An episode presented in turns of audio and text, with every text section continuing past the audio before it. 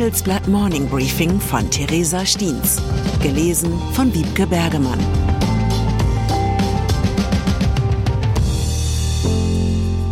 Guten Morgen allerseits. Heute ist Dienstag, der 6. Juni 2023 und das sind unsere Themen. Bittere Realität. Technologieklau chinesischer Wissenschaftler. Erweiterte Realität. Apple präsentiert neue Datenbrille. Neue Realität. EU will Kennzeichnung für KI-Fälschungen. Industriespionage. Eigentlich klingt es harmlos. Ein chinesischer Doktorand besucht ein deutsches Technologieunternehmen. Organisiert wird der Austausch von einer deutschen Universität. Soweit so normal. Doch dem Handelsblatt ist jetzt ein Fall bekannt geworden, bei dem ein Medizintechnikunternehmen bei einer solchen Wissenschaftskooperation Opfer einer Spionageattacke geworden ist. Die Beute des spionierenden Wissenschaftlers bestand in gestohlener Technologie und einem darauf angemeldeten Patent in China. Dabei hatte es eindeutige Warnzeichen gegeben. So übernahm die chinesische Seite die Kosten für den Besuch in Deutschland. Der Grund? Der Doktorand habe ein übermäßiges Interesse an der Technik der Firma entwickelt. Kein Wunder bestand sein eigentliches Ziel doch darin, mit fremden Erfindungen in der Heimat Geld zu machen. Viele sind da noch zu naiv, heißt es zu dieser Masche im Umfeld deutscher Sicherheitsdienste. Bundesinnenministerin Nancy Faeser warnt vor einer erheblichen Gefahr durch chinesische Spionage. Das Vorgehen ähnelt dabei in vielen Fällen dem beschriebenen Wissensklau. Nun sei an dieser Stelle festgehalten, dass nicht alle 40.000 chinesischen Studierenden in Deutschland in Wahrheit böswillige Spione sind. Allerdings sind laut chinesischem Recht Personen, aber auch Unternehmen und Forschungseinrichtungen zur Zusammenarbeit mit dem chinesischen Geheimdienst verpflichtet. Wenn diese ein Auge auf deutsche Erfindungen werfen, kann aus einer Wissenschaftskooperation schnell ein großes Desaster werden. Taiwan. An einem anderen Ort der Welt lässt sich die Bedrohung durch die chinesische Regierung an Wasservorräten, Taschenlampen und einem Radio erkennen.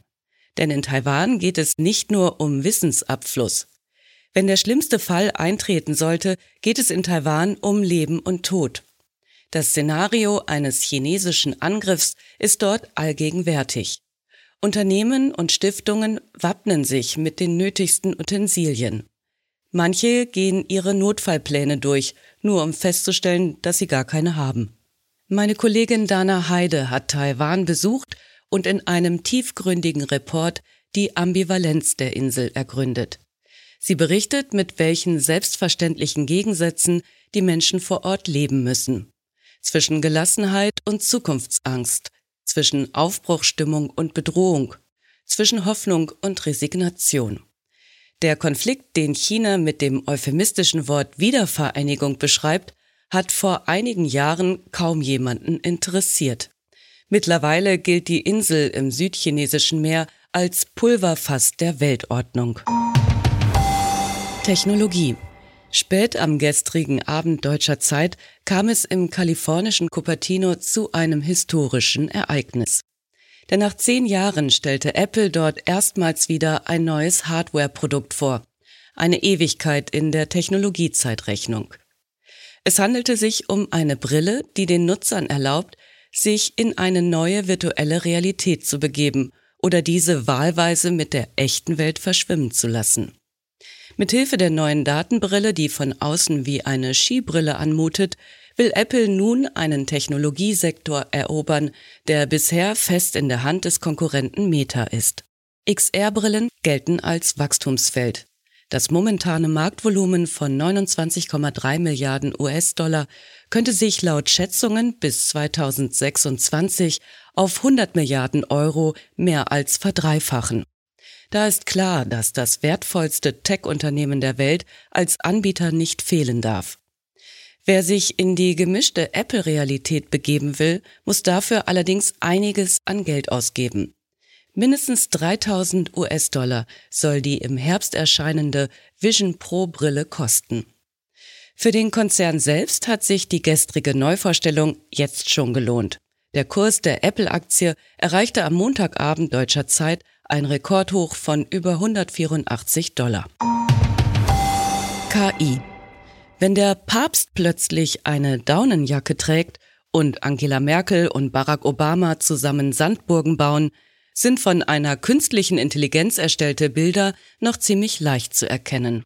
Doch viele Fälschungen sehen täuschend echt aus und haben das Potenzial, für politisches und wirtschaftliches Chaos zu sorgen. Ende Mai schickte ein KI-generiertes Bild von einer Explosion im Pentagon die Börsenkurse auf Talfahrt. Die EU will deshalb jetzt eine Kennzeichnungspflicht für KI-generierte Inhalte einführen. Firmen, die sogenannte generative KI in ihre Suchmaschinen einbauen, müssten sicherstellen, dass diese nicht von bösartigen Akteuren missbraucht werden können. EU-Kommissionsvizin Vera Jourova sagte, die Betreiberunternehmen sollten ihre KI-Inhalte kennzeichnen, und zwar ab sofort. Tarifstreit. Wenn ein Gewerkschafter nationale Berühmtheit erlangt, dann meist nicht durch Zurückhaltung und überbordende Kompromissbereitschaft. Bestes Beispiel dafür ist Klaus Weselski. Über das Führercockpit deutscher ICEs hinaus ist er bekannt als Verhandlungsführer der Gewerkschaft Deutscher Lokomotivführer, GDL. Der Bahnschreck mit dem Halbmondschnurrbart macht jetzt neue Schlagzeilen. Grund dafür sind neue Forderungen seiner Gewerkschaft in den Tarifverhandlungen mit der Bahn. Grund dafür wiederum ist die Konkurrenzsituation der GDL zu ihrer Schwestergewerkschaft EVG. Die GDL fordert jetzt höhere Gehälter und Schichtzulagen, einen steuerfreien Inflationsausgleich und eine Reduzierung der Wochenarbeitszeit. Wenn Klaus Wieselski ernst macht, dürfte den Bahnfahrenden ein Herbst und Winter mit viel Stillstand bevorstehen. Wahlen. Zum Abschluss noch ein kurzer Blick nach Österreich, wo ein Missgeschick all jene beruhigt, die schon mal Probleme mit dem Statistikprogramm Excel hatten. Die Sozialdemokratische Partei Österreichs hatte am Samstag einen neuen Chef gewählt, der sich allerdings nur drei Tage lang im Amt halten konnte. Denn gestern kam heraus, dass die Stimmergebnisse der beiden Kandidaten vertauscht worden waren. Der Fehler sei bei der Übertragung in eine Excel-Tabelle passiert. Der fälschlicherweise zunächst erstplatzierte Hans-Peter Doskozil verlor seinen Chefposten deshalb wieder.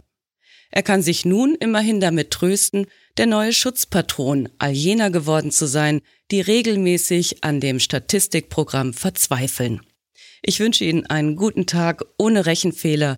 Es grüßt Sie herzlich Ihre Theresa Stiens, Redakteurin. Zur aktuellen Lage in der Ukraine. Saudi-Arabien erteilt Russland beim Ölexport einen Freifahrtschein. Moskau unterläuft die Vereinbarungen der OPEC-Plus-Staaten, um seinen Krieg zu finanzieren. Saudi-Arabien kompensiert das durch freiwillige Förderungskürzung und sendet damit ein fatales Solidaritätssignal an Russland. Polizei nimmt Nawalny-Unterstützer fest.